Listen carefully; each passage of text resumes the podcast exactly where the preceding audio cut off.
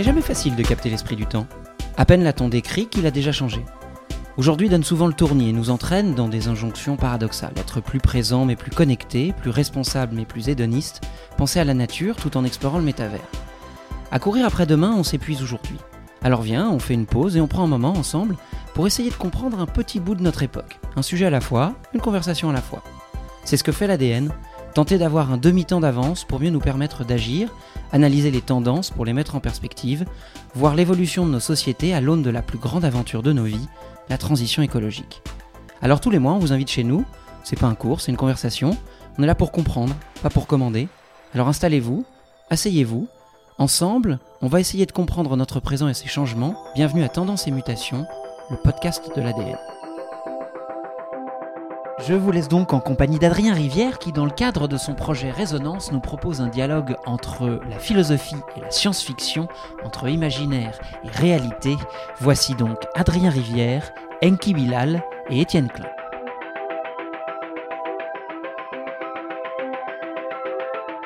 Bonjour à tous, euh, je suis ravi euh, d'être là parmi vous avec euh, mes deux invités, Enki Bilal et Étienne Klein. Enki Bilal, je vais vous présenter rapidement.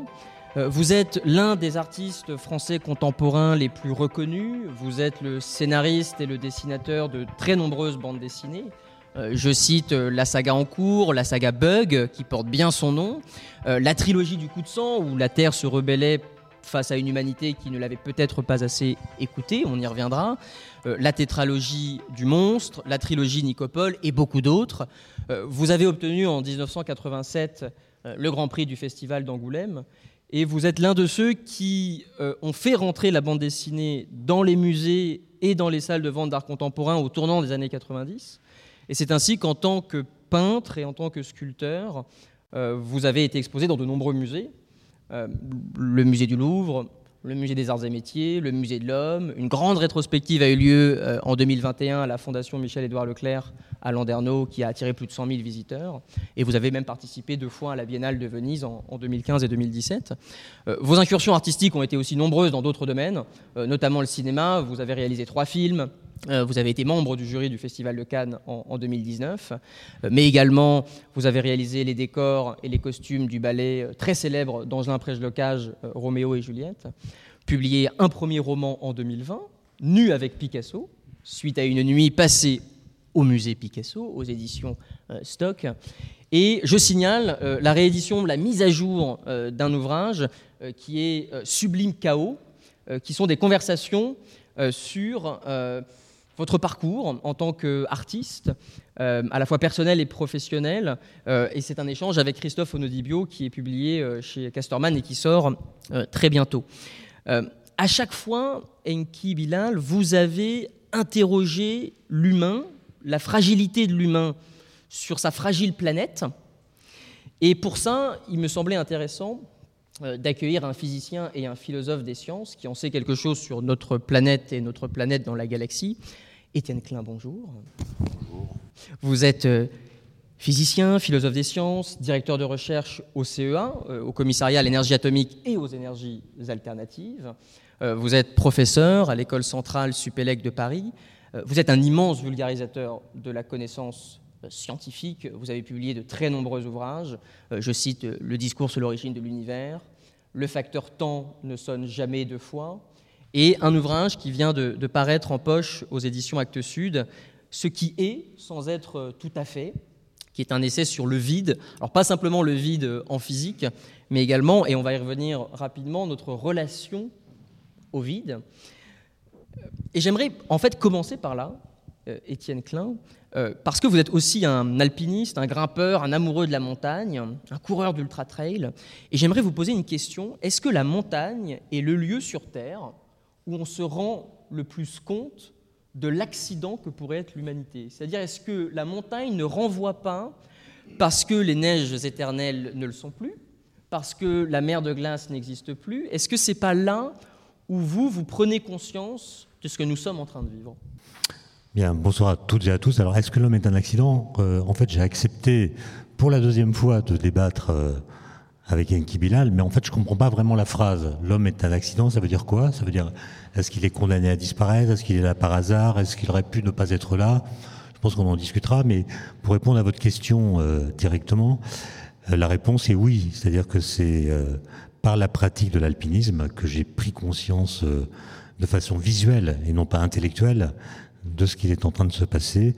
Et si je peux raconter une anecdote, cet été, avec un camarade, nous avons fait ce qu'on appelle la grande traversée des Grandes Jorasses, dans des conditions qui n'étaient pas bonnes, qui étaient dangereuses. Donc j'ai passé trois jours à avoir vraiment peur. J'ai eu peur tout le temps. Mais ces peurs-là, je les ai. On est amnésique après une course en montagne, on ne se souvient pas de la peur, on la ressent plus. Mais la chose qui me fait peur, c'est ce que j'ai vu euh, à l'aube, un des jours où on a bivouaqué. Donc on était au sommet de ce qu'on appelle la pointe Marguerite ou la pointe Wimper sur les Grandes Jorasses. Et je me suis réveillé vers 5 heures du matin. J'ai vu l'ombre des Grandes Jorasses sur le massif du Mont Blanc. Et puis j'ai vu l'Aiguille Verte, qui est une montagne que je connais bien, qu'on peut gravir par deux couloirs de glace, l'un qui s'appelle le couloir Wimper et l'autre qui s'appelle le couloir Couturier. Et de là, j'ai vu que le couloir Wimper avait disparu. Il a complètement disparu. C'est un couloir qui faisait 1200 mètres de dénivelé, de la glace. Il a disparu en quelques deux, trois ans, d'après ce qu'on m'a dit, ce que je ne savais pas. Et là, on se dit, en effet, qu'est-ce qui se passe? D'autant que, de façon régulière, chaque année, on voit que la mer de glace est de moins en moins une mer et de plus en plus un tas de cailloux. Et donc, en tout cas, pour ce qui est de mon expérience personnelle, c'est là que je vois la vitesse avec laquelle les choses se passent. Il y a une expression qui est la solastalgie, c'est une sorte de traumatisme préventif qui consiste à à avoir du chagrin en voyant un paysage dont on sait que nos enfants ne le verront pas comme nous l'avons vu. Une sorte de chagrin préventif. Mais en fait, non, ça a déjà changé.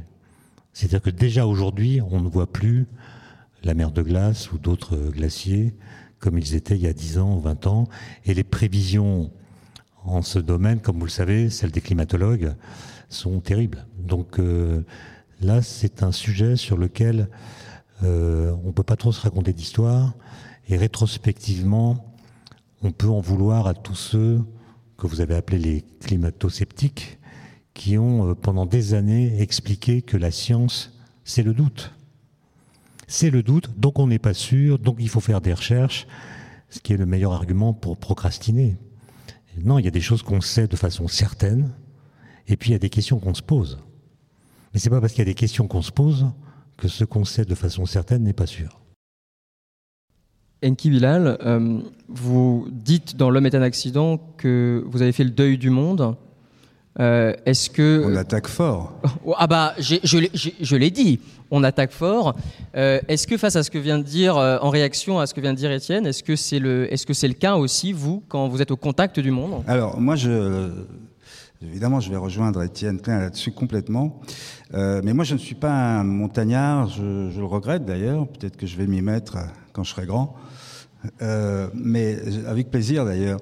Euh, mais on arrive à la même à la même conclusion. Moi, je suis un grand rêveur. Gamin, j'étais fasciné par l'espace, réellement fasciné par l'espace et euh, par la conquête de l'espace, l'aventure humaine euh, euh, autour de la planète, etc., le, rêve de, de conquête. C'est quelque chose qui m'a toujours fasciné. Et depuis que la première photo de la planète vue de l'espace, c'était en 68, hein, je crois que c'était Apollo 8, euh, il y avait aussi une, photo extraordinaire avec au premier plan la, Lune, donc l'horizon lunaire, et la planète Terre au loin. Donc depuis, ce moment-là, j'ai l'impression d'avoir pris conscience de la fragilité de la planète. Et euh, je me suis toujours posé la question du, du, fait que, par exemple, le, les sciences de l'astronomie ne soient pas étudiées à l'école, au lycée. Enfin, je ne comprends pas cette espèce de, de, de, de, tiédeur par rapport à ce que nous sommes, nous, ce qu'est notre planète, et cette conscience qui me paraît absolument essentielle. Et donc voilà, moi, quand je, je regarde la planète de l'espace, eh bien, je vois ce qui arrive euh, lorsqu'on regarde aussi euh, d'un sommet de montagne. Et euh, je ne vais pas être trop long là-dessus, parce que je pense que tout le monde peut comprendre ça, c'est que prendre conscience de l'endroit où l'on vit, de sa solitude perdu dans l'espace intersidéral, l'obscurité totale, absolue, sans fin, etc. Donc il y, a quelque chose d'assez sublime et en même temps d'extrêmement inquiétant. Et nous sommes seuls sur cette planète et nous la massacrons. Nous la massacrons depuis allègrement, parce qu'on ne la regarde pas. et, donc maintenant, ces, photos servent à, la pub, servent à des trucs absolument grotesques, et il n'y a pas cette prise de conscience. Et donc voilà, c'est un peu ça mon, point de vue, il est, là-dessus, sur, mes récits, mais mon engagement d'artiste, et tourne autour de ça, même lorsque je suis dans des débats plutôt politiques ou, ou, euh, euh, clairement humanistes. Et dans euh, L'homme est un accident, vous faites une expérience de pensée, puisque vous imaginez qu'il faudrait que chaque enfant puisse faire le tour de la Terre durant son cursus scolaire pour voir déjà qu'elle est ronde, et ensuite euh, se rendre compte justement euh, que l'on est isolé et donc qu'elle est fragile. Néanmoins, et je joue l'avocat du diable, euh, certains commencent à aller dans l'espace. Le problème, c'est que ceux qui commencent à y aller sont plutôt des Jeff Bezos, et quand ils reviennent, ils ne désarment pas, quand bien même ils acteraient la fragilité, ils ne désarment pas quant à l'idée plutôt d'aller ailleurs. Et donc, ce que vous avez mentionné, c'est ce qu'on appelle l'overview effect, hein, le choc émotionnel de voir cette petite planète bleue, et donc de réagir pour s'engager, faire autrement, la protéger. Mais est-ce que euh, c'est bien réel ou est-ce que c'est pas une douce utopie? Mais bien sûr, non mais attendez, là on va être dans l'utopie la plus totale en permanence. Moi en plus, c'est mon rôle, c'est le jeu que je euh, que je mène avec cette conjugaison du présent du passé proche et du, futur proche. Voilà, c'est quelque chose, c'est une temporalité qui euh, m'intéresse et donc j'y intègre totalement cette fragilité de la planète. Donc on est, on est dans, quelque chose d'à la fois ludique. Je ne, prétends pas dire la vérité lorsque je dis ce serait bien que les gamins tournent autour de la planète. Bien sûr, c'est absolument impossible. Alors en même temps, on a un Elon Musk, par exemple. Aujourd'hui, je ne pense pas qu'il ait la même sensibilité, la même vision que moi de la planète. Je pose une question. Euh, euh, donc on est euh, bon. Étienne sait très bien ce que ce que le, parcours d'un type comme Elon Musk, qui est fascinant par ailleurs. Hein, moi, il me fascine, il m'amuse, mais il m'inquiète aussi. Et, donc on est dans on est dans cette. Tu as tout à fait parfaitement bien posé le, le début du débat tout à l'heure en disant voilà, on en est là. Le constat est absolument terrifiant en fait. On en est là, on a tous pris conscience de ça et et Elon Musk aussi a largement pris conscience de ça, mais il est en action. En tant que physicien, euh, vous qui connaissez euh, la singularité de la planète Terre, en tout cas le nombre de conditions qu'il faut rassembler pour qu'une espèce comme la nôtre naisse, se développe et arrive jusqu'au moins en 2022, euh, comment expliquer qu'il n'y ait pas une prise de conscience d'une telle puissance que nous agissions pour inverser le cours des choses aujourd'hui? Bon, d'abord, je pense qu'il y a une prise de conscience. Hein, on parle quand même beaucoup de ce sujet. Maintenant, je ne suis pas sûr que quand on voit la planète Terre depuis l'extérieur, comme l'ont permis les premières missions Apollo, ou même d'autres avant, euh, on sente la fragilité de la Terre. On voit plutôt qu'elle est belle, qu'elle est isolée. On comprend par exemple qu'on est baigné dans un halo de lumière, le ciel est bleu, mais qu'en fait, ce qui est bleu, c'est pas le ciel qui est toujours noir. Ce qui est bleu, c'est l'atmosphère. Et donc, euh, le fait qu'on puisse sortir de l'atmosphère et voir que le ciel est toujours noir, ça c'est, je pense, un choc qui montre moins notre fragilité, qui n'est pas perceptible vraiment quand on est à 400 km d'altitude, que notre isolement. Je peux me permettre une toute petite. Je n'ai pas, pas euh, cité là, un exemple que je voulais citer, qui était par exemple au moment du Covid, les, les, photos satellites, par exemple, de Pékin. Ah oui, il n'y avait plus. Bah, bah, en, quelques, en un mois, un mois et demi, la vision la vue sur Pékin de très très très haut était d'une limpidité, c'était absolument magnifique. Moi j'ai eu l'occasion d'aller à Pékin peu de temps avant et c'était la pollution. Donc voilà, mais effectivement je suis absolument d'accord, la planète est belle, de toute façon elle est rassurante, mais c'est une fausse, idée. Et après il y a eu le choc des exoplanètes. Donc on, voit des exoplanètes très nombreuses, euh, euh, on en découvre chaque mois plusieurs dizaines. Et euh, on a le sentiment que plus il y a d'exoplanètes, plus la probabilité qu'il y de la vie ailleurs que sur Terre est grande, par une sorte de raisonnement statistique. Mais en réalité, quand on lit les travaux de certains astrophysiciens qui font de l'exploration du système solaire, sur Mars ou sur euh, d'autres euh, d'autres planètes, ou même sur des comètes, ou bien des astrophysiciens qui regardent les exoplanètes qui sont très loin, on s'aperçoit que plutôt que de parler d'une pluralité des mondes, il faut plutôt parler d'une diversité des mondes. C'est la, la, thèse que défend euh, Jean-Pierre Bibring, un, astrophysicien qui vient de publier un livre sur le sujet, l'idée qu'il n'y a pas deux planètes qui se ressemblent. Et qu'en fait, si on retrace l'histoire de la Terre, pour autant qu'on puisse la connaître, il y a eu tellement de contingences dans sa propre évolution, noyée dans un déterminisme plus fondamental qui est celui de l'histoire de l'univers, qu'en fait, la probabilité qu'il y, ait de la vie ailleurs que sur Terre, d'après lui, est quasiment nulle. Il y a trop de contingences pour que le phénomène ait pu se produire ailleurs, sauf si, dit-il, l'univers est infini, auquel cas il y a une infinité d'exoplanètes de, de, et la probabilité qu'il y en ait une qui ressemble strictement à la Terre devient euh, non nulle. Mais du coup, euh, ça produit un choc qui est semblable à celui qu'a provoqué peut-être dans les années 30 un, livre que j'aime que j'aime euh, citer, que j'aime relire, qui est un livre de Husserl, qu'il a écrit en 1934 après l'avènement du nazisme. C'est un livre qui s'appelle La Terre ne se meut pas. Et c'est un livre qui n'est pas du tout anti-galiléen. Mais il dit que pour nous, pour nous humains, la Terre en fait est immobile. C'est notre archifoyer. Nous sommes géocentrés. Nous sommes terriens avant d'être humains. Et si nous allions ailleurs, ce qui peut-être envisageable, nous cesserions d'être humains pour devenir autre chose. Et ça, c'est quand même quelque chose dont, à mon avis, nous sommes en train de prendre conscience, puisque même si des exoplanètes ressemblaient à la Terre et étaient aussi vivables, entre guillemets, que la Terre, on ne pourrait pas y aller.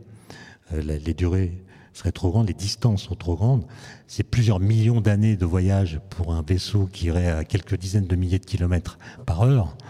Donc il faut un équipage qui est capable de se reproduire pendant des millions d'années, qui accepte d'être confiné dans un petit espace, de s'isoler encore plus quand il y a une éruption solaire, si c'est pour aller sur Mars, par exemple. Mais alors, ça voudrait dire que tout ce que nous dit euh, Elon Musk, Jeff Bezos et consorts, c'est quoi? C'est une farce? C'est un gag? c'est... À mon avis, c'est pas gagner Mars. Hein, ça me paraît extrêmement compliqué. Non, hein. mais les, gars qui vont aller sur Mars, enfin, ou les, les hommes et les femmes, ils seront 7, d'après les estimations, 7. Vous imaginez 6 mois de voyage, rayonnement cosmique à haute dose. On arrive pour les premiers, personne pour vous attendre. Qu'est-ce qu'on mange? Euh, On attend une heure et demie, euh, un an et demi que le retour soit possible. Un an et demi sur Mars avec une gravité plus faible que celle sur Terre. Et un an et demi après, on rentre, six mois de voyage. Dans quel état psychique on est? Quand on va sur Mars, on voit plus la Terre. Vous savez, euh, quand on va sur la Méditerranée, on continue à voir les côtes en général. Ça va. Mais quand on traverse l'Atlantique, pour les premiers, ne plus voir de côte, c'était une angoisse terrible. Et là, ne plus voir la Terre quand on va sur Mars, à mon avis, c'est psychiquement très difficile. Mais il semblerait qu'il y ait des candidats déjà pour partir sur Mars dans le système euh, de Musk. Hein. Il y a des gens qui sont prêts à se dire, en sachant pertinemment d'ailleurs qu'ils vont peut-être y laisser leur peau. On, parlait au, début euh, de la peur, quand vous avez évoqué euh, une inquiétude, en tout cas en voyant un certain nombre de choses se passer euh, en montagne très rapidement. Et j'ai trouvé la trace du mot accident euh, dans votre ouvrage, ce qui est sans être tout à fait, au niveau du chapitre qui parle justement du rapport des grimpeurs, des alpinistes au vide. Et je vous lis. Le drame, l'accident, est ce qui advient quand la séduction à l'œuvre entre la vie et le vide cesse d'être platonique le baiser du vide peut devenir in abrupto un baiser de la mort. D'où la peur. Cette peur que presque tous les alpinistes, y compris les plus chevronnés, reconnaissent avoir éprouvée. Elle est même souvent leur plus fidèle compagne de cordée, celle qui fait office de garde-fou dans les situations critiques. Car l'alpinisme se distingue notoirement de la pétanque ou du golf, en ce que sa pratique peut donner l'occasion de parcourir le chemin qui relie la vie à la mort à une vitesse proprement vertigineuse. Mais n'allons pas croire, et c'est là où c'est important, n'allons pas croire que l'alpinisme est difficilement compatible avec la vie. C'est tout le contraire. Se laisser gifler par la lumière, mettre sans tricher son petit soi en vis-à-vis des choses, n'est-ce pas la certitude d'être présent au monde? Ma question, Étienne Klein, est et la suivante. Je vais rapprocher cet extrait que je viens de lire à une pensée de Gunther Anders, qui est un grand penseur du XXe siècle, qui s'est énormément inquiété de la marche du monde, notamment à l'époque de la guerre froide et de la confrontation nucléaire. Et il disait Aie le courage d'avoir peur efforce-toi d'éprouver une peur suffisamment grande pour correspondre à l'ampleur du danger apocalyptique. Ma question, Étienne Klein, ne faut-il pas avoir peur? Et si on a peur, est-ce que ce n'est pas une bonne nouvelle Parce que ça veut dire qu'on est présent au monde. Alors d'abord, il y a plusieurs sortes de peurs. si vous faites référence à l'alpinisme, la peur du vide, c'est pas la même chose que le vertige, qui lui-même n'est pas la même chose que la peur de tomber. De même que la peur de mourir n'est pas la même chose que la peur de la mort. On peut avoir peur de la façon dont on va mourir, ce qui n'est pas la même chose que d'avoir peur du fait d'être mort. Alors ensuite, euh, la peur, elle peut être euh, très mauvaise conseillère. Dans les trois jours que j'ai passé les Rangers, euh, à cause des conditions climatique exceptionnel, c'était pendant la canicule de juillet. L'isotherme zéro était à 5000 mètres, donc les pierres tombaient beaucoup plus que d'habitude. Et c'est pas tellement la chute euh, dont on a l'habitude, enfin en tout cas on a l'habitude, quand on fait de l'alpinisme, d'être suspendu dans le vide, sans avoir peur. Il y a même une jouissance d'être en sécurité dans un endroit impressionnant. Moi quand je fais de l'alpinisme, c'est toujours en cordée avec un compagnon dans lequel j'ai une confiance absolue et il y a une jouissance de se sentir en sécurité dans un endroit impressionnant. Ça invite à relire Blaise Pascal qui nous parle de l'imagination et en fait on doit se, on se rassure alors que euh, si on n'avait pas ce stratagème intellectuel, on pourrait être pris de panique. D'ailleurs, des gens sont pris de panique quand ils sont suspendus dans le vide. Mais la peur, euh, quand elle est vraiment intense, comme celle que j'ai pu connaître, elle rend maladroit elle fait qu'on ne prend pas les, bonnes décisions. Elle fait qu'on est, on est euh, presque empoté et on perd euh, toute l'agilité qui fait la joie de l'alpinisme. Donc la peur, non, je ne pense pas que ce soit une bonne, bonne chose. Par contre, il faut avoir, moi je suis plutôt partisan du, du catastrophisme éclairé de Jean-Pierre Dupuis, c'est-à-dire il faut avoir conscience de ce qui nous attend si on ne fait rien, et regarder la potentialité de la catastrophe comme, comme on regarde le lait sur le feu, c'est-à-dire comme quelque chose qu'on doit constamment observer pour s'en détourner. Et, c'est là qu'il faut se poser la question de comment agir. Vous parlez de transition euh, énergétique ou écologique, c'est quand même assez, assez flou comme terme. Transition, ça veut dire qu'on on souhaite un changement, on, on sait qu'un changement est obligatoire, et là on tombe sur l'ambiguïté du verbe changer. Je vous rappelle qu'en langue française, le sujet du verbe changer, quand on dit que quelque chose a changé, c'est précisément ce qui n'a pas changé dans le changement. Si je dis que X a changé, bah, à la fin, j'ai toujours affaire à X. Et ce qui a changé, c'est non pas X, mais quelque chose de X. Si c'est une personne, par exemple, ça peut être sa couleur de cheveux ou son, tour de taille, mais à la fin, j'ai toujours affaire à X. Autrement dit, un changement n'est pas un remplacement. Ça n'est pas X qui devient Y, c'est X qui demeure X autrement. Et donc, quand on parle de transition énergétique, donc c'est le changement dont on estime qu'il est nécessaire, quel est le sujet du verbe changer? C'est-à-dire quelles sont les choses dont on souhaite qu'elles ne changent pas et qu'est-ce qu'on doit faire comme changement pour les maintenir? Et ça, c'est jamais trop dit. Et donc la transition euh, énergétique, à mon avis, est sujette à une sorte de flou dans sa définition qui empêche qu'on puisse bien la penser ensemble. On dit qu'il faut se débarrasser des énergies fossiles et privilégier les énergies, les énergies renouvelables. Bon, très bien. Mais comme vous le savez bien, pour faire marcher les énergies renouvelables, il faut des énergies fossiles les panneaux photovoltaïques qui viennent de Chine, il faut bien les transporter. D'autre part, il n'y a pas d'énergie renouvelable. Ce qui est renouvelable, c'est le flux solaire, le vent, qui fournit l'énergie primaire. Mais une fois qu'il est consommé, entre guillemets, eh ben, il euh, il n'est pas renouvelé. Euh, l'énergie n'est pas renouvelable. Ce qui est renouvelable, c'est l'énergie primaire qui nous arrive sous forme de vent ou de lumière solaire, etc., etc. Donc, je pense que comme le terme est mal défini et comme nous parlons mal de l'énergie, nous en parlons mal, on continue à parler de production d'énergie, alors que personne n'a jamais produit d'énergie puisqu'elle se conserve, etc., etc. Puisque nous en parlons mal et que la transition écologique est mal définie, eh bien, ça retarde le moment où nous pourrions débattre sérieusement de ces questions. C'est une question complexe, vous l'avez dit, et on ne va pas la résoudre à coup de tweet. Or, il y a quand même beaucoup de personnes qui s'occupent de ces questions qui écrivent des tweets et qui pensent qu'avec des tweets, on va résoudre la question en disant ça j'aime, ça il faut le faire, ça j'aime pas. Non, c'est pas comme ça que ça va marcher. Si vous prenez la question de l'énergie au sérieux et que vous la couplez à la question climatique, c'est un problème extrêmement difficile dont les constantes de temps sont incompatibles avec la brièveté des débats que nous leur consacrons. C'est très compliqué. Et donc, j'aimerais bien, moi, qu'on pose les choses longuement et qu'on trouve le moyen d'argumenter autour de différentes pistes. À propos du nucléaire, par exemple. Je ne dis pas ça parce que j'appartiens au commissariat à l'énergie atomique, mais le, nucléaire est mis dans une sorte de flou. Est-ce que c'est une énergie fossile? Est-ce que c'est renouvelable?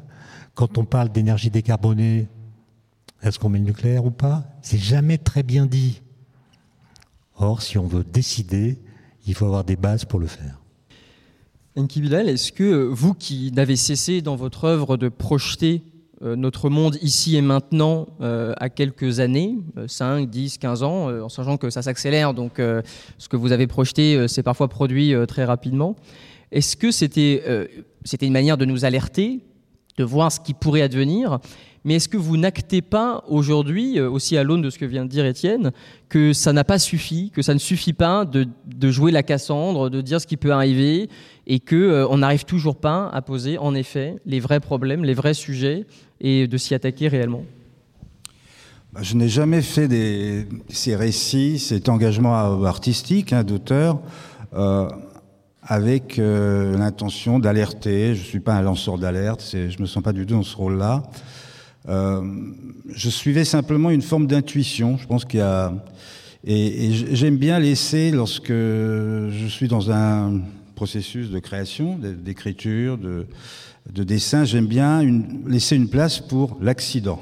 On va revenir à l'accident quand même, c'est intéressant, parce que je pense que euh, j'aime bien laisser venir l'accident parce que l'accident fait progresser et, fait, et révèle en quelque part l'expression artistique. Euh, l'accident nous sort de, de la démonstration, nous sort d'une narration formatée, nous sort de et, l'accident il arrive lorsque euh, on laisse le temps s'écouler dans la création, lorsque un problème technique ou un défi technique vient modifier, enfin vient apporter, vient dévier votre votre récit, enfin bon bref tout ça ça ça, c'est un terrain de jeu quelque part qui euh, qui met en jeu en chaque fois la planète et l'humain, c'est-à-dire l'humain, l'être humain, les sociétés. Euh, euh, moi, j'étais marqué évidemment par mon enfance belgradoise, une dictature soft, Tito, etc. Donc ça, c'est des choses qui sont qui, vous marquent à vie. Donc vous, vous, trimballez ce bagage tout au long. Alors effectivement, sans le vouloir sciemment, j'ai euh, lancé des alertes. Euh, il y en a une, je, la cite réellement, parce qu'avec Pierre Christin, on avait senti venir la fin du communisme, donc on, en partie de chasse, c'était quelque chose aussi qu'on a partagé. Mais euh, réellement, j'ai une intuition au, milieu des années 90, euh, lorsque les talibans sont apparus, les étudiants en théologie islamique en Afghanistan, j'ai eu cette vision simplement du 21e siècle, pris dans une espèce de, de maelstrom euh, obscurantiste, de volonté obscurantiste, et j'ai euh, euh, littéralement balancé un peu des visions violentes et difficiles, complexes, et, qui se sont révélées exactes, réelles. Elles ont été, simplement actées par la réalité des, euh, du 11 septembre. Bon, tout ça, ça fait partie d'une démarche d'auteur, d'artiste, quelque chose d'extrêmement libre. Donc, je parlais de formatage tout à l'heure, je refuse tout formatage, j'ai cette chance, voilà. Alors, donc, pour répondre à la question, effectivement, on a, même si j'avais voulu faire la Cassandre et essayer d'annoncer le, euh, le, le, danger en espérant euh, alerter, en espérant changer le, comportement des humains, j'ai aucun pouvoir pour ça. Mais il est évident qu'on est confronté à aux limites de l'humain. c'est en ça que peut-être il est accidentel. L'accident, c'est peut-être la non-perfection. Hein, pour euh, peut-être que l'homme. Euh, alors, j'aime beaucoup cette idée aussi que l'homme n'est pas est avant tout terrien. Ça, c'est évident que, que enfin, c'est évident. C'est pas si évident que ça, hein, mais c'est très bien de le dire. C'est qu'il est, il, fait partie de cette de cette planète. Il est né dessus par par une par une euh, alchimie totalement complexe et cette alchimie a-t-elle été provoquée ou pas? Alors ça, on, a, touche aux limites évidemment du, spirituel, etc. Mais euh, j'aimais bien l'idée que l'homme est un accident, soit comme une espèce de, phrase un peu perverse, quoi. Et, je, te, rends hommage parce que c'est toi qui m'as ramené cette phrase lorsqu'on discutait pour faire ce livre. Euh, on était cloués tous les deux, chacun chez soi, à cause de la Covid. Et tu, à un moment, tu m'as dit, mais y a, on n'a pas de titre de travail. Je, tu as dit à un moment donné, l'homme est un accident, c'est peut-être pas mal comme, euh, titre de travail. Et je t'ai dit à ce moment-là, je crois que c'est le titre du livre. Alors maintenant, peut-on l'expliquer? Il y a une question dans le débat. L'homme est-il un accident? Euh, moi, je pense que oui, mais à de diverses manières. Chaque, chacun peut s'amuser, c'est très ludique hein, comme question. Alors, je ne sais pas ce qu'Étienne peut, peut dire là-dessus, sa version. Alors, justement, Étienne, là-dessus, j'allais vous interroger précisément là-dessus, et suite à la démonstration que vous avez réalisée sur euh, le X et le Y, euh, vous savez qu'en philosophie, euh, notamment dans la philosophie occidentale, on oppose l'accident à la substance, ou à l'essence, à ce qui demeure. L'accident est donc ce qui peut disparaître sans que ce qui est lui, ne disparaisse. donc il va toujours rester là.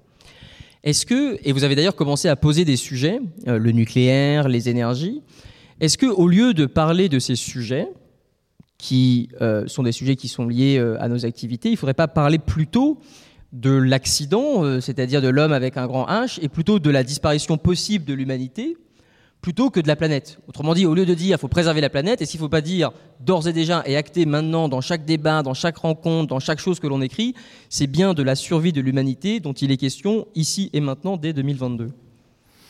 Alors, il y a beaucoup de gens qui parlent de ce sujet, qui pronostiquent même une fin prochaine de l'humanité, en tout cas d'un mode de vie qui a été le nôtre pendant quelques décennies. Euh, sans doute ont-ils raison, mais l'humanité, c'est pas simplement un mode de vie. Il y a plusieurs façons d'envisager son évolution.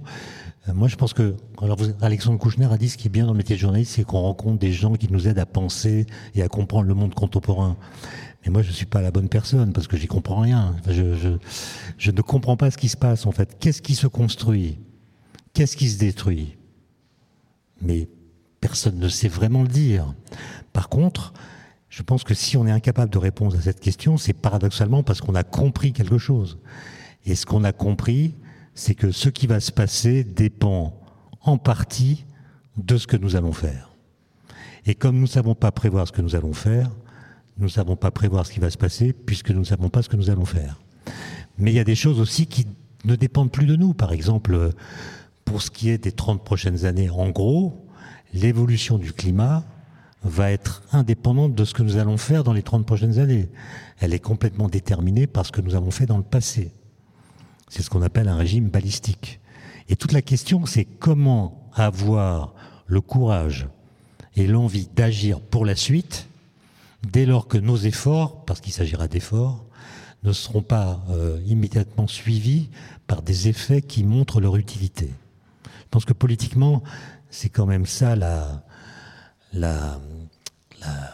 question principale.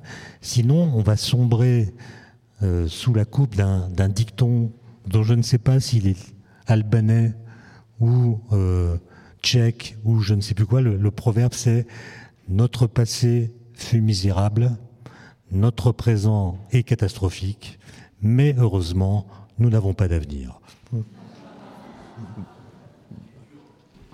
L'humour de l'homme n'est pas un accident, heureusement. Heureusement qu'on a ça. oui, il peut être préparé. Euh, justement, sur la question euh, en ce sens, euh, si on, doit du coup euh, agir sans savoir exactement où ça nous mènera, dans quelles conditions et si ça nous mènera d'ailleurs euh, quelque part, Enki Bilal, dans votre œuvre, vous avez énormément travaillé autour des machines, de l'hybridation de l'homme avec ces machines, des technologies qui vous fascinent aussi en partie, de celle du numérique. la dernière saga Bug traite en partie de ça. Le bug est bien plus large que le numérique, mais le point de départ est bien numérique. Est-ce qu'aujourd'hui, il, ne faudrait pas... Euh, est-ce qu'il n'y a pas une prime quand même à travailler ces nouvelles technologies, ces innovations? Je le dis de manière très directe et un peu caricaturale. Est-ce qu'au fond, c'est pas les GAFAM, c'est pas Elon Musk et consorts qui euh, n'ont pas raison d'effectivement d'aller dans cette direction et de se dire on peut s'en sortir, peut-être qu'on aura le coup de rein euh, grâce à une innovation, grâce à une technologie qui nous sauvera, qui ouvrira une porte qu'on n'avait pas vue? Est-ce que vous, vous pensez que ça, ça peut être encore un scénario euh, sur lequel il faudrait Bien Sûr. Bien sûr, non, non, mais moi j'ai envie d'y croire, ce scénario, et je pense qu'il est absolument dans l'ordre des choses de l'évolution de l'humanité. Je pense que l'être humain n'a jamais eu à sa disposition autant d'outils aussi exceptionnels, aussi exceptionnels. On a une connaissance absolument incroyable, euh, scientifique, de, une plus grande connaissance de ce que nous sommes, de, notre fonctionnement, de la planète elle-même, de l'espace, etc. Euh, si on met de côté le, problème récurrent euh, dont Étienne a fait, part tout à l'heure, en disant qu'effectivement, il, y a toujours cette temporalité, quand même, c'est toujours ce décalage entre. Et, surtout cette incapacité de l'homme à prendre des décisions à très long terme. Parce qu'il y a le court terme qui, oblige, et ça, c'est l'égoïsme de l'humain, et c'est en ça que peut-être c'est un échec et qu'il est un accident, un, ratage, on va dire, d'une certaine façon. Mais en tout cas, c'est. Euh, si on met ça de, côté, il est évident que les outils. Euh, numérique, l'évolution scientifique d'aujourd'hui permet d'imaginer, je dirais pas de sauver la planète, parce que ça va être très compliqué. La course contre la montre va être terrible, puisque le, réchauffement climatique, lui, il est en marche, et ça, euh, euh, ce qui est très étonnant, j'allais dire inquiétant, mais il faut pas inquiéter, hein, on va pas s'inquiéter, on va tout va très bien jusqu'ici, tout va très bien. Euh, c'est quand même, on a eu cette année des, manifestations extrêmement impressionnantes et à, répétition, ce sont sont pas des accidents là, c'est quelque chose qui se, semble s'être réellement déréglé.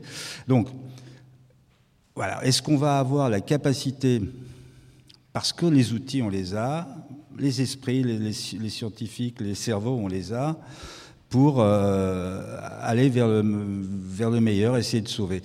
Euh, j'espère. On est ça, ça fait partie des, choses auxquelles je crois. Et sur les nouvelles générations, elles sont, sont là pour ça. Hum. Étienne Klein, euh, expérience de pensée. nous sommes en 1922, il y a 100 ans. Je n'y étais pas, vous n'y étiez pas non plus, mais projetons-nous dans ce monde-là. Euh, les téléphones portables n'existaient pas, euh, pas grand-chose du numérique existait, euh, même la télévision n'existait pas, les vols commerciaux n'existaient pas, Landru était guillotiné, parce que oui, la peine de mort existait encore en France, Marie Curie n'avait pas le droit de vote, mais avait un double prix Nobel pour ses travaux sur la radioactivité, Einstein faisait des conférences au Collège de France. Quand on se retourne il y a 100 ans et qu'on voit l'évolution qu'il y a eu, exactement ce que vient de dire euh, Enki Bilal, avec le niveau de connaissance qui ne cesse d'augmenter, notamment sur vos sujets, notamment dans la physique. Est-ce que vous, vous gardez espoir et vous vous dites en 2122, dans 100 ans, euh, regardons. Si on est là. Si, on est là, regardons ce qui va advenir. Alors, 1922, vous avez dit, oui, c'est une année intéressante, hein, c'est le début de la mécanique quantique. non, mais quand même, il y a la question de quel est le destin de l'humanité? Est-ce qu'elle a vocation à, perdurer telle qu'elle est indéfiniment Ou est-ce que, comme toute espèce, finalement, elle est condamnée à une temporalité euh, que je ne vais pas tenter de chiffrer, mais il y a quand même une fin programmée? Et finalement, quand on a découvert le pétrole et les énergies fossiles, on a inventé toutes sortes de moteurs, de machines qui ont permis le développement que nous avons connu. Et peut-être que intellectuellement, on pourrait se dire, si on avait su que, on aurait fait les choses autrement. Mais peut-être que notre destin d'humain, c'était d'explorer ces potentialités et d'utiliser le pétrole et tout le reste pour voyager, se développer, avoir des loisirs, euh, enfin bref, tout ce que vous connaissez, pour produire une industrie euh, qui est extrêmement euh, puissante, etc. Ce qui a quand même changé la condition humaine sur de, larges plans. Et donc peut-être c'était notre destin de brûler les énergies fossiles. Et, le fait qu'il y en ait bientôt plus et que celles qui sont encore là pourraient encore plus polluer l'atmosphère et augmenter l'effet de serre nous, doit nous faire réfléchir. Mais est-ce qu'on doit regretter ce parcours? Voilà, c'est ça la question. Et en 2122, dans un siècle, est-ce qu'on aura encore une libido de connaissances? C'est-à-dire, est-ce qu'on aura encore une libido pour euh, construire des accélérateurs de particules, comme celui qui existe au CERN à Genève, pour comprendre euh, les interactions fondamentales à des niveaux d'échelle euh, extrêmement petits? J'en suis pas sûr. Moi, l'impression que j'ai, c'est que, c'est complètement subjectif, hein, c'est qu'on est, scotché dans une forme de présentisme. C'est-à-dire que personne parmi nous ne supporterait de vivre dans le passé, en connaissance de cause, c'est-à-dire en connaissant la suite de l'histoire qui l'a amené jusqu'ici. 1922, moi ça m'intéresserait d'assister à ce que vous avez dit, à la conférence entre la discussion entre Einstein et Bergson au Collège de France, ou bien au Conseil de Solvay à Bruxelles où le, les débats sur la mécanique quantique ont commencé. Ça me passionnerait de retourner dans le passé pour voir et entendre cette naissance de la physique moderne. Mais j'aurais jamais le courage d'aller chez le dentiste en 1922, euh, en sachant qu'on peut y aller sans avoir mal comme aujourd'hui. Évidemment, si je connais pas la suite, je peux y aller comme les gens y allaient en 1922. Et je pense que personne parmi nous ne supporterait de vivre dans le passé. Les femmes qui n'ont pas le droit de vote, vous l'avez cité, ou d'autres exemples. Ça serait insupportable. Et c'est ça qui est nouveau. Personne n'a envie de vivre dans le futur. Il y a un sondage qui est paru en 2019 montrant que 17% seulement des jeunes veulent vivre dans le futur. Ce qui est un peu stupide parce qu'ils vivront pas ailleurs. Mais ce que je veux dire, c'est que ce que je veux dire, c'est qu'il n'y a, a, pas d'impatience. Il n'y a pas d'impatience. Il n'y a pas envie d'aller y voir à l'avance. Alors que dans ma génération, quand on était adolescent, dans les années 70 ou 80, il y avait vraiment une impatience de l'an 2000. J'ai même eu des camarades qui étaient pressés de vieillir. En disant, mais qu'est-ce qu'on glande en 1974 alors que l'an 2000 nous tend les bras Qu'est-ce qu'on fout là et eh bien ce réflexe-là, il a complètement disparu. Et ça, c'est pas bien. C'est-à-dire qu'on doit réinvestir le futur par un récit, pas forcément agréable, pas forcément très attractif, mais qui donne un sens aux, actions présentes que nous pourrions réaliser pour faire advenir un avenir qui a un peu plus de connaturalité avec nos désirs que celui qu'on laisse en jachère intellectuelle et en lévitation politique. Moi, j'ai eu la chance, comme je viens de le dire, d'appartenir à une génération qui a été euh, abreuvé de discours sur l'an 2000, de représentations, de dessins, de bandes dessinées. On nous expliquait comment on allait voyager, se divertir, se nourrir, communiquer. Tout ça été dessiné. Et chacun pouvait tracer un chemin individuel entre le présent où nous étions et ce futur qui était configuré à l'avance. Aujourd'hui, qui parle, à part Enki Bilal, de 2050 Et je pense que pour les jeunes générations, c'est hyper dur hyper dur que le futur ne soit pas configuré d'une façon crédible et attractive, puisque quand les scientifiques en parlent, c'est la catastrophe, et quand ce sont d'autres qui en parlent de façon crédible, de façon attractive, en général, c'est pas crédible.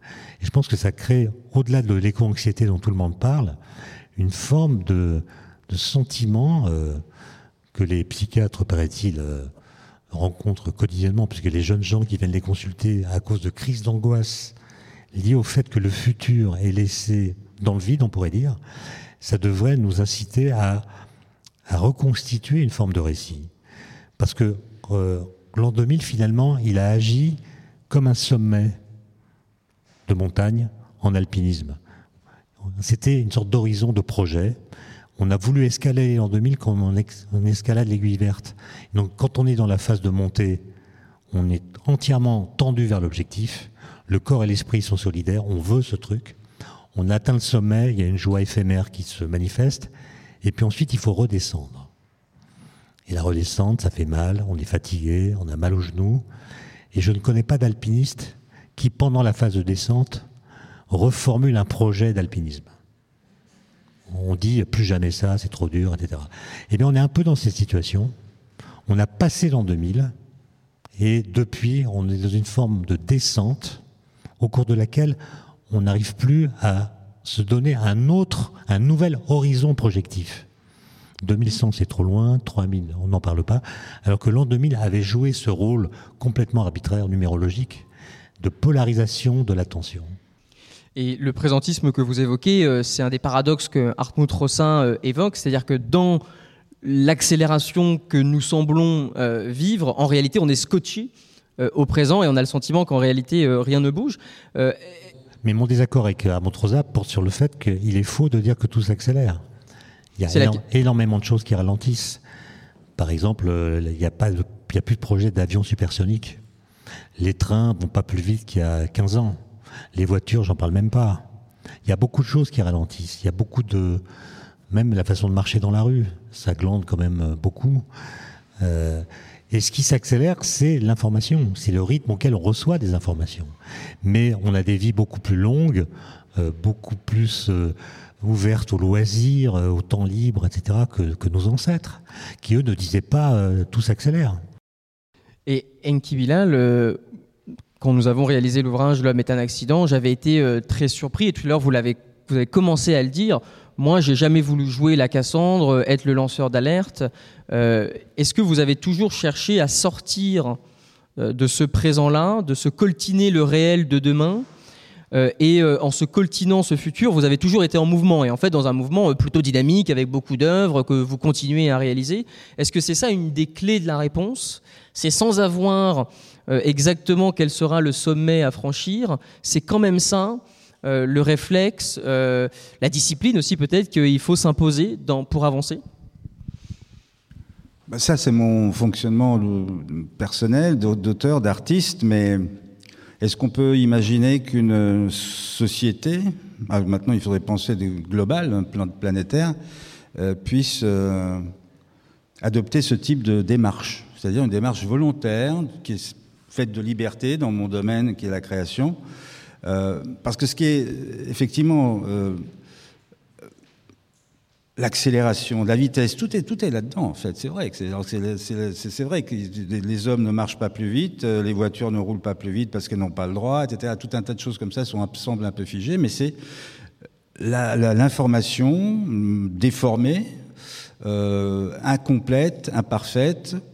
C'est du coup la mémoire elle-même qui est altérée. Le problème de la mémoire est essentiel, il me semble quand même. Je veux dire, une humanité ne peut pas évoluer si elle commence à avoir des trous dans sa mémoire. Or, il y a des trous de plus en plus importants et de plus en plus graves. Et ça, ça, me paraît être l'élément le plus, euh, presque le plus dangereux, euh, au même niveau que le réchauffement climatique. Je veux dire que euh, la perte de mémoire, on confie au, numérique, on confie trop de choses au numérique, en, se disant, voilà, moi, le premier, en disant, voilà, simplement, je mets ça de côté, euh, c'est quelque chose qu'il y a 20 ans, j'aurais lu dans, le journal, j'aurais pris deux heures dans l'après-midi pour lire dans Le Monde 5 pages d'un truc qui me passionnait. Aujourd'hui, euh, je mets de côté en disant, je, je c'est un fichier, ça va être super, je le regarderai, plus tard, je ne le fais pas.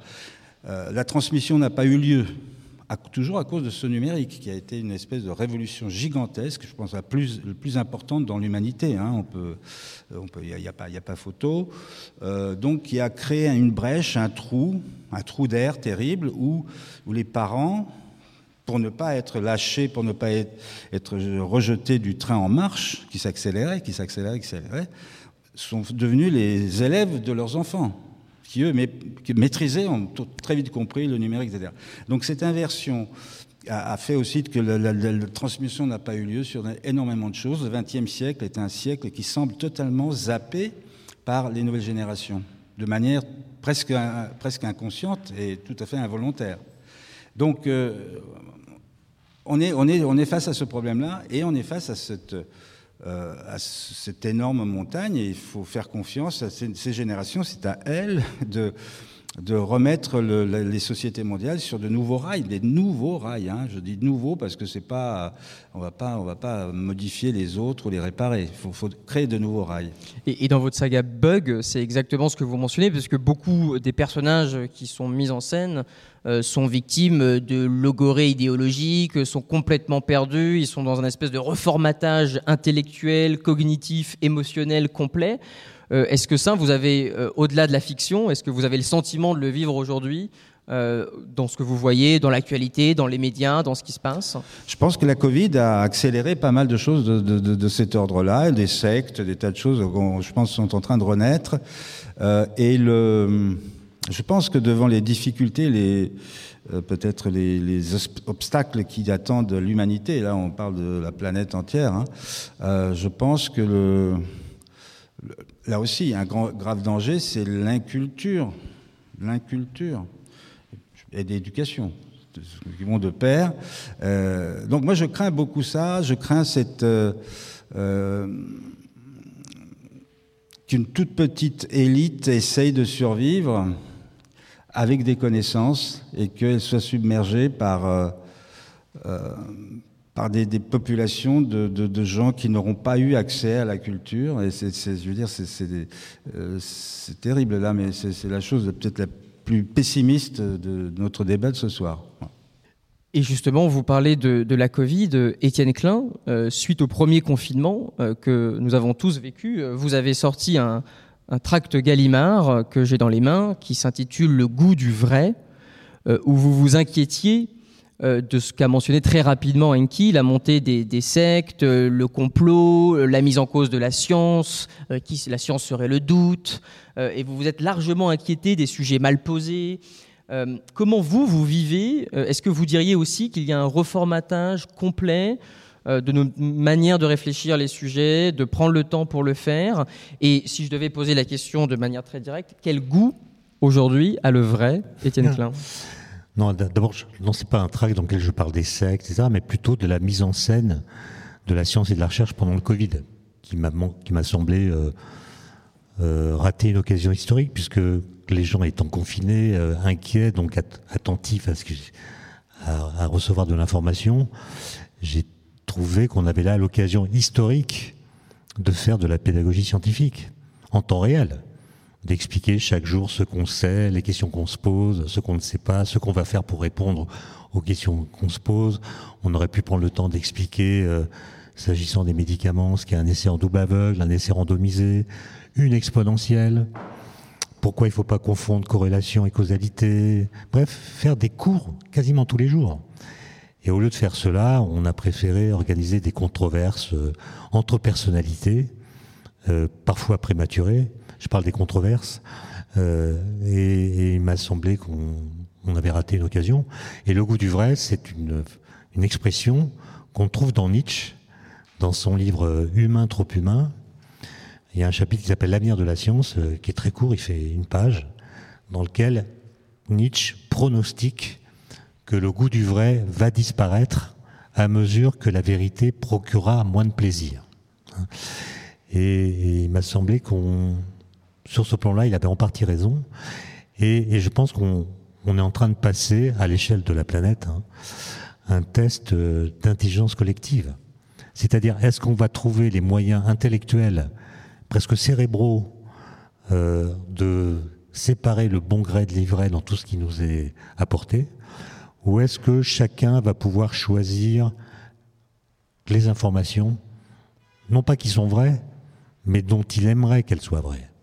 Parce que notre cerveau n'est pas du tout adapté à gérer autant d'informations. Dans toute son histoire, au cours de l'évolution, euh, les humains ont eu très très peu d'informations. L'information était rare et précieuse. Et tout d'un coup, on est submergé. Notre cerveau ne sait pas faire, euh, puisque dans les mêmes canaux de communication circulent euh, des connaissances, des croyances, des commentaires, des opinions, des fake news. Comment notre cerveau peut gérer tout cela? Et il se débrouille comme il peut, notamment en déclarant vraies les choses dont il aimerait qu'elles soient vraies, sans avoir les moyens de vérifier si elles sont vraies.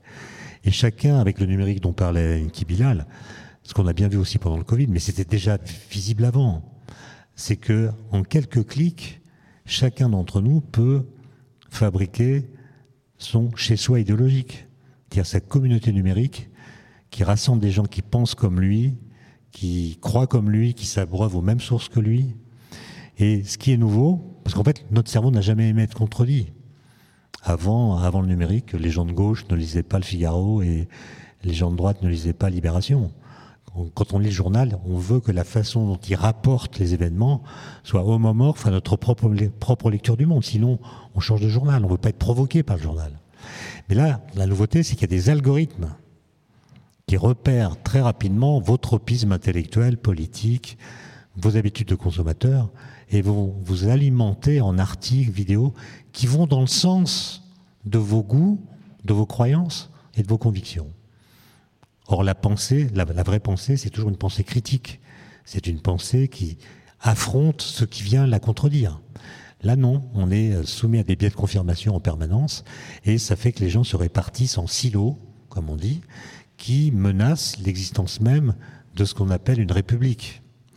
Et, c'est là où l'accident ne peut pas euh, apparaître précisément parce qu'on est sur des couloirs de pensée où on est sans cesse euh, renforcé dans, dans ses propres réflexions. Et, Kibilal, il, il a vu arriver des choses avant qu'elles arrivent, mais il y a aussi des, des intellectuels qui ont vu, par exemple, Tocqueville, il a presque vu venir le numérique sans le nommer. Il dit la plus grande menace pour la République, pour la démocratie, c'est pas les salons mondains, c'est ce qu'il appelait les petites sociétés, des clans rassemblant des gens qui sont d'accord sur tous les sujets et qui ont des valeurs qu'ils jugent plus importantes que les valeurs du contrat social.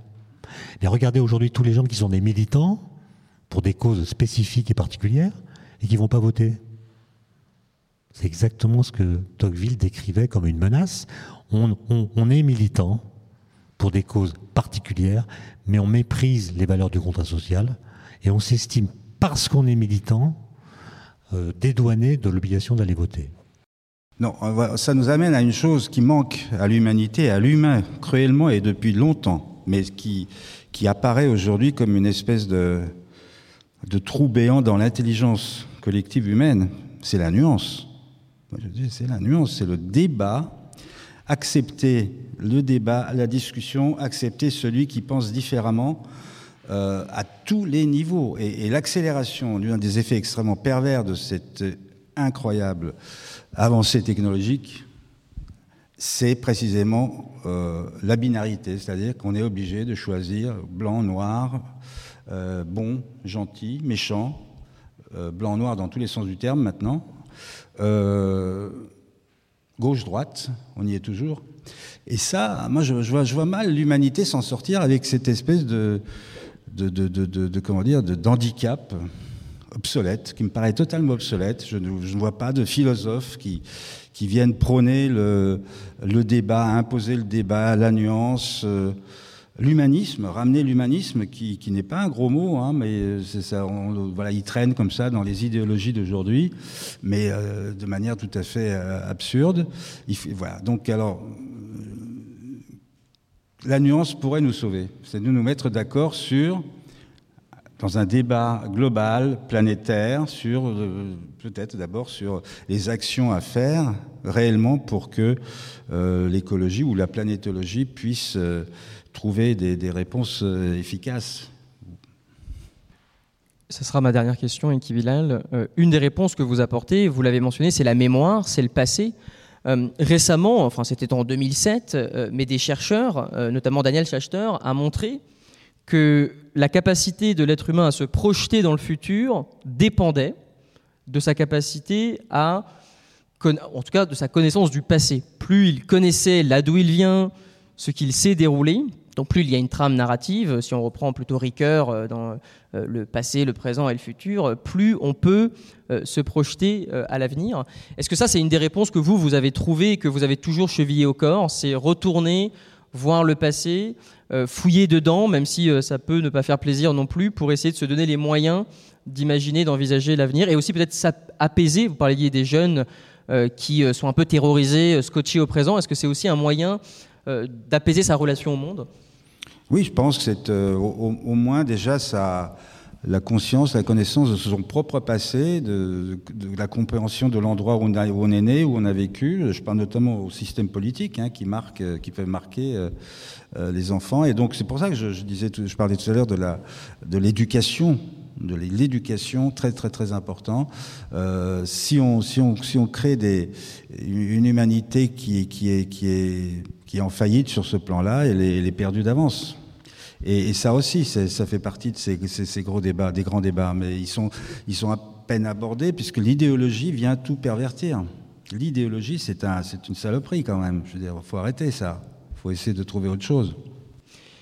Pour terminer et pour clore euh, cette première partie, euh, Étienne Klein, je sais, euh, en amoureux des anagrammes et poussé par Enki Bilal, vous avez trouvé, hein, parce que vous avez trouvé, je crois, au moins deux anagrammes. À L'homme est un accident. J'ai pas trouvé grand chose, j'ai pas eu beaucoup de temps Superbes, en fait. Ils sont superbes. Euh, l'homme, l'homme accident, ça fait euh, manchot décimé, je crois, et ça fait cachet Manchot décimé, immonde. c'est très beau. Manchot décimé, Et cachet immonde. caché On va immonde. pas aller très loin avec ça. Merci à vous deux. Merci beaucoup.